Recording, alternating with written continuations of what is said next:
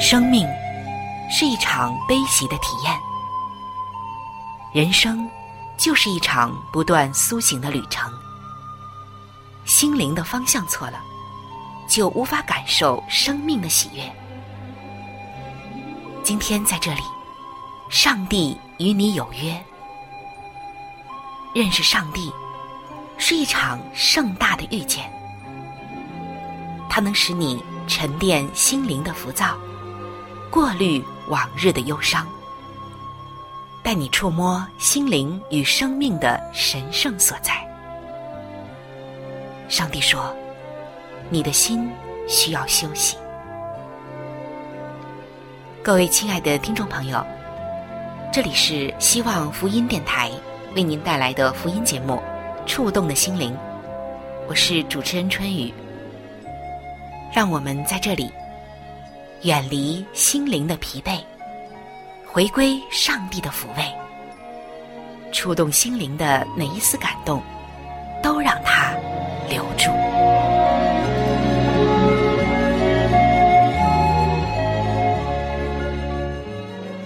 各位亲爱的弟兄姐妹，平安！欢迎来到触动的心灵，我是主持人春雨。今天我有一个非常有趣的发现。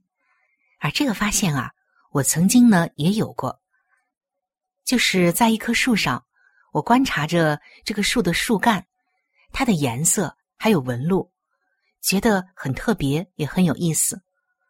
但是正当我观察着观察着，我忽然发现有一个昆虫正卧在这个树上，可是啊，这个昆虫的颜色还有形状，简直就和这个树融为一体。甚至你走到跟前都发现不了，这个虫子的颜色是那种枯褐色的，跟树干的颜色简直像到要融为一体。它的形状呢也不易察觉。这也使我想到另外一次，我看树上的叶子时，也是无意中发现了一个昆虫，它长得呀简直就和树叶一模一样，颜色、形状、感觉。简直是看不出来，要不是定睛看了又看，要不是它前面的两个触须让我辨识出来，可能啊定睛看都不一定发觉呢。这也使我想到有一次在草丛里也看到了一种昆虫，它的那个绿色跟这个草茎完全的吻合，它浮在这个草上，你根本是不易察觉的。我就在想，其实这个世界上。有很多的东西隐藏的是很巧妙的。其实说到隐藏的东西，如果和我们没有关系还好，但如果这个隐藏的东西对我们是一种潜在的威胁，那我们可就会有麻烦了。你知道吗？有一种蛇特别的善于隐藏，甚至有人将它锁在了一个器皿里，最终居然找不到它了。那么这种蛇是什么蛇呢？在它的身上，我们又能得到什么样的属灵的启示呢？接下来，就让我们一起走进“让动物告诉你的时间”，一起来揭晓答案吧。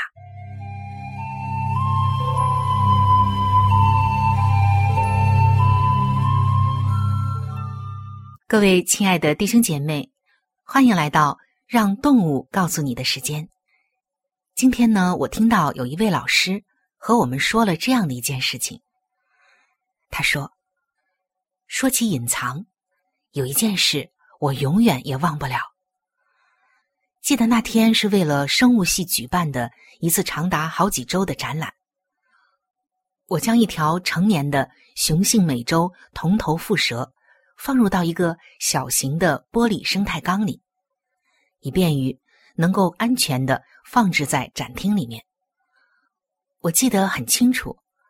当时的小玻璃缸上面用纱窗封的是严严实实，整个不过一立方英尺大小，里面啊还铺了一层薄薄的落叶，遮住底层的玻璃，使这条小蛇能有像是在自己窝里一样的感觉。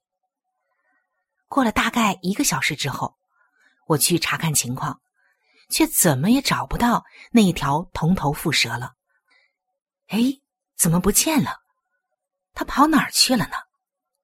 我当时心里就觉得又惊又怕又纳闷儿。但幸运的是，我之前将这个生态玻璃缸锁在了一个玻璃柜里，而这个锁好好的呀，纱窗也是严严实实的。可就是看不到蛇，它能跑到哪里去呢？铜头蝮蛇可是属于毒蛇的，感到危险的时候会表现出攻击性。我可不想因为它四处乱窜，而给那些毫无防备的师生们带来一场浩劫。我必须要找到它。种种的迹象显示，它只能在那一个小型的生态缸里。不过，它到底在哪儿呢？于是，我就一点一点的找，仔细的将这个密封容器中的每一片枯叶都进行了系统性的检查。每片叶子看起来是那么的正常。不过，经过一两分钟的仔细搜索，我发现它了，他就在那里死死的盯着我。他长得粗粗的。约一英尺长的身体，大部分隐藏在了树叶底下，只露出了头还有颈部。对于可能伤害他的任何事物，都表现得异常的警惕。我始终都认为，那些提醒你在森林远足的时候注意脚下的建议，有的时候帮不到我们，因为即使我知道它在哪儿，也几乎找不到它。在展览的那几周里，每当经过这个生态箱的时候，我总是会停下来找一找这条蛇躲在哪里。久而久之，竟成为了我的一个乐趣。每一次总是要费上一番功夫才找得到。但是我也发现，每一次这条蛇就在那儿直盯着我的一举一动。我就在想，那些爱远足的人。来到森林里的人，如果遇到这样的蛇，会不会是一场浩劫呢？但通过我对它的研究，就发现，喜爱远足的人如果遇到它，是应该感到庆幸的。为什么呢？因为这种铜头蝮蛇的胆子非常的小，在人类还没有走近的时候，就已经逃之夭夭了。这样看来，他对人的惧怕比人。对他的恐惧可要强烈的多了，亲爱的弟兄姐妹，不知道听完今天这一个有关于铜头蝮蛇的故事，你有什么样的感受呢？我觉得首先啊，这个蛇很会隐藏自己，隐藏到人都不易察觉，不易察觉到来回的找都不一定能找得到它。它很巧妙的。把身体藏在树叶底下，只露出头颈部。如果它的颜色和树叶很像，那真的很难找。其实罪也是一样的，就像圣经说，罪常常就伏在我们的门口，只是我们不易察觉。而罪也就像这个蛇一样，总是紧紧的盯着人的一举一动。撒旦也是一样。他在暗中紧紧的盯着我们，观察着我们，并且伺机行动。但有幸运的一点，那就是我们说的刚才这种蛇——铜头蝮蛇，胆子很小，人还没有走近它呀，它就已经逃跑了。原来它怕人更多一些。其实撒旦也是一样的，撒旦虽然攻击我们人，而且。他会经常的诱惑我们，然而，当我们依靠上帝的时候就不一样了，因为他是惧怕上帝的。在雅各书的四章七节，这里说：“故此，你们要顺服上帝，勿要抵挡魔鬼，魔鬼就必离开你们逃跑了。”是的，当我们顺服上帝，抵挡魔鬼的时候，他就逃跑了。就像这个蛇一样，他没有办法靠近我们，就逃跑了，因有上帝保护我们。耶稣在十字架上已经击碎了那蛇的头，就是撒旦的权势。我们靠着主，也必得胜而有余。在今天，亲爱的弟兄姐妹，在我们四周，到处都流动着你不易察觉的那暗暗的窥伺。罪在暗中窥伺着我们，观察着我们的一举一动。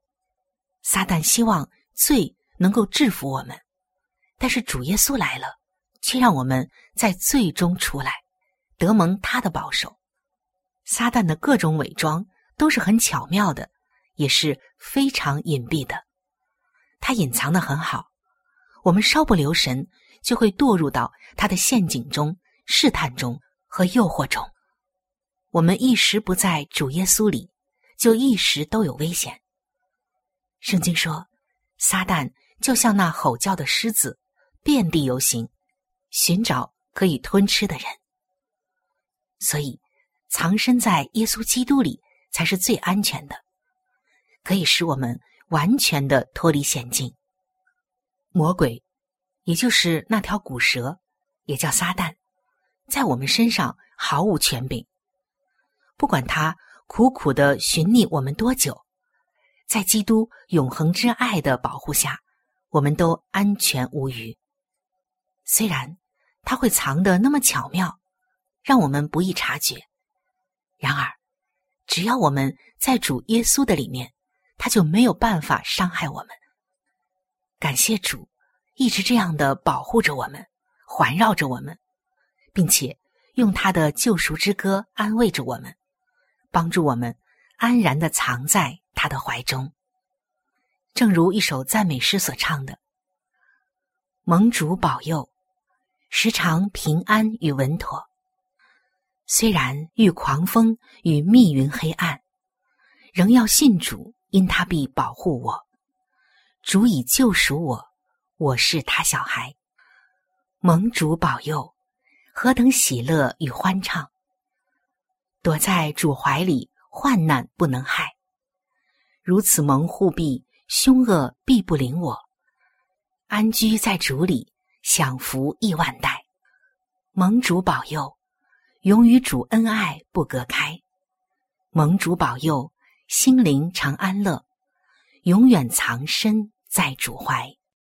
安稳隐藏在他大能翅膀下，狂风暴雨攻逼我也不怕。魔鬼虽拥挤要夺取我灵魂，但我藏住你，他无隙可及。安稳隐藏翅膀下，谁能使我脱离主爱？世界末期虽常有患难。但主翅膀下有平安，安稳隐藏在他大能翅膀下，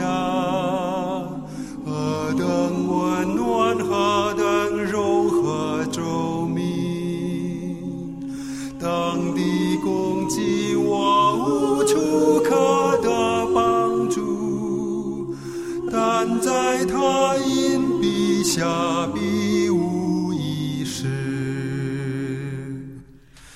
安稳隐藏住翅膀下，谁能使我脱离主爱？世界末期虽常有患难，但主翅膀下有平。安稳隐藏住翅膀下，谁能使我脱离主爱？世界末期虽常有患难，但主翅膀下有平安。各位亲爱的弟兄姐妹，欢迎再次的回到让动物告诉你的时间。说到画眉鸟，大家首先想到的是不是它那悠扬动听的歌声呢？听到它们唱着优美的歌，那么的嘹亮清脆，就好像笛声悠扬。但你是否知道，画眉鸟那优美的声音，可远远不止你所听到的。只是我们普通人的耳朵不易察觉罢了。有一年的秋天，世界著名的鸟鸣专家唐纳·科鲁兹马来到密西根州西南部访问，并且举行了几场特别引人入胜的讲座。那个时候，人们才知道，画眉鸟与许多的鸟类一样，有着成双的鸣管。这个鸣管就是鸣叫的鸣。管子的管。当专家在不改变音高的情况下，以极慢的速度来播放画眉鸟那熟悉的鸣叫声时，大家呀着实大吃一惊。所有参与讲座的观众都听到了，在嘹亮的鸣叫声结束后，沙哑的颤音变成了旋律优美的二重唱。原来画眉鸟。是可以同时使用两边的鸣管，对其发出的声音也可以分别进行调节。一边是逐渐升高的音符，另外一边是降低的曲调，两者互相融合协调，给人以精致奇妙的美感。听着上帝所创造的这个小家伙发出这种美妙的赞美之音，在场的人们。也恨不得放开嗓子加入到赞美的行列中。大家也看到，科鲁兹马展示的这个证据就表明，鸟类可以感受到它们声音中错综复杂的情感。专家先播放了一只小鸟鸣叫的录音，与它在同一个季节比较晚的时候的鸣叫声来做对比。这只小鸟唱出的歌声有很大的变化。早期的录音更像是婴儿牙牙学语中胡乱唱出的糟糕曲子，而后期的录音呢，就婉转许多了，的确是熟能生巧。这个时候的鸣叫声已经与精通歌唱技巧的成年鸟类没有区别，不分高低了。亲爱的弟兄姐妹，让我们想一想，如果说鸟儿都知道来歌唱。那我们又应该发出怎样的赞美呢？如果鸟儿都愿意花这么多的时间来练习他们的歌唱，那么我们能够不断的来操练对上帝恩典的赞美，不断的操练爱人如己，是不是就更能完美的彰显出上帝的爱呢？在圣经诗篇三十五篇的二十八节说：“我的舌头。”要终日论说你的公义，时常赞美你。如果我们也能这样来运用我们的喉咙，运用我们口里所出的一切话，那这个世界会更加的温暖与美好。上帝给了我们美妙的发声器官，我们真的是应该善用。看看我们的发声器官，人的这个咽头，就是咽部的咽。咽头的部位呢，是指口腔后部、呼吸道与口腔的汇合之处；而喉结就是你能在颈部摸到的一小块隆起物。当你做吞咽或说话的动作时，这个喉结也会跟着上下跳动。除此之外，喉结还被称为是亚当的苹果，位于气管的最顶部，包含着声带。这可是一个能让你发声的美妙构造。我们看到鸟类也有喉部，它的作用仅限于来保护气管的开口。它们唱歌是用鸣管，就是我们刚刚说的那个鸣管，鸣叫的鸣，管子的管，位于气管的底部。在那里，气管分为两条支气管，哺乳动物的喉头。和鸟类的鸣管，都是令人赞叹不已、结构复杂的一个发声器官。我们说话或唱歌的时候，只用了百分之二的气流来震动声带，发出声音。但是小鸟唱歌的时候，却用了将近全部的气流来发声，所以它们的声音就特别的明亮，穿透力很强的。就发声而言，这种能力可以说是效率非凡的。可能我们就是绞尽脑汁，也没有办法明白，从这毛茸茸的小小身体中，如何能够迸发出如此巨大的声音。今天分享到这儿，也许才明白，可能啊，他们用了全部的气流来发声，就是其中的一个原因吧。鸟类的这个鸣管虽然是一对，但也确实可以独立控制的。这就是为什么一些鸟可以同时唱出两种不同的曲调，比如像鸭子、风铃鸟，还有画眉鸟等等。还有一些鸟类，比如像金丝雀，它们可以用左边的鸣管来唱歌；而鹤头牛鹂这种鸟是用两边的鸣管枢流使用的，就能发出连续的音调，歌声可谓呀是又复杂又精妙。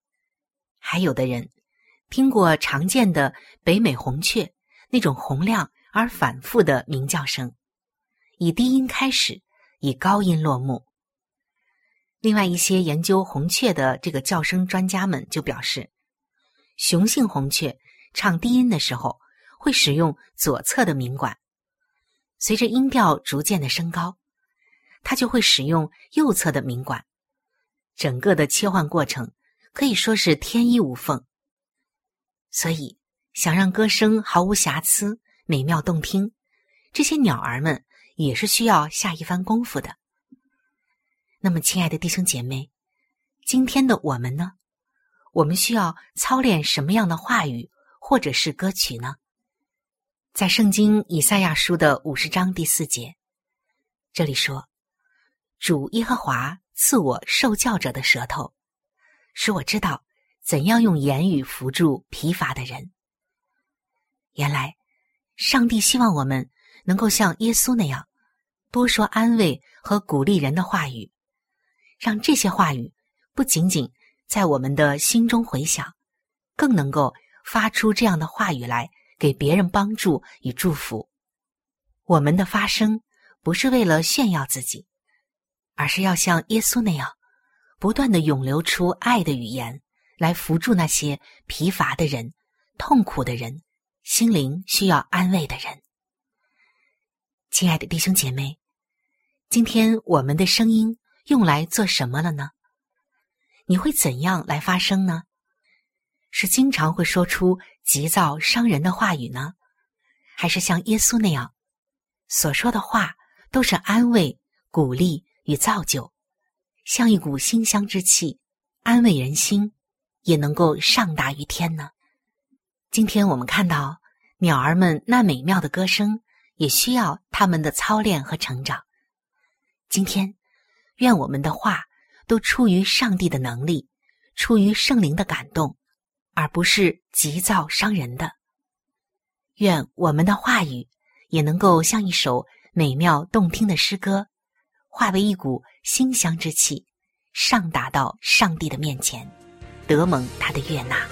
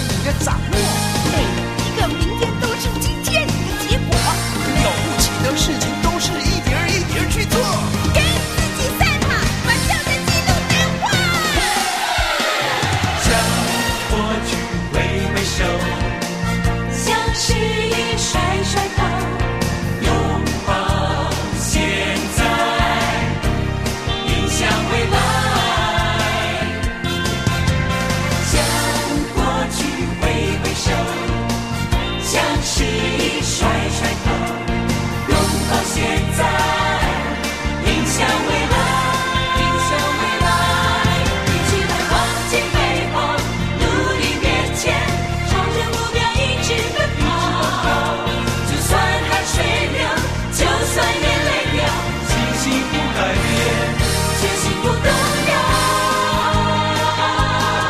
一起来忘记背后，努力面前，朝着目标一直奔跑。要用心的人别离各位亲爱的朋友，我们今天的节目到这里就要向您说再见了。我真诚的邀请您来认识这一位爱你的上帝，你的人生将会成为蒙福的人生。在我们这里，也为您预备了圣经，还有来帮助您来了解基督教信仰的资料，都是可以免费的赠送到您的手中的。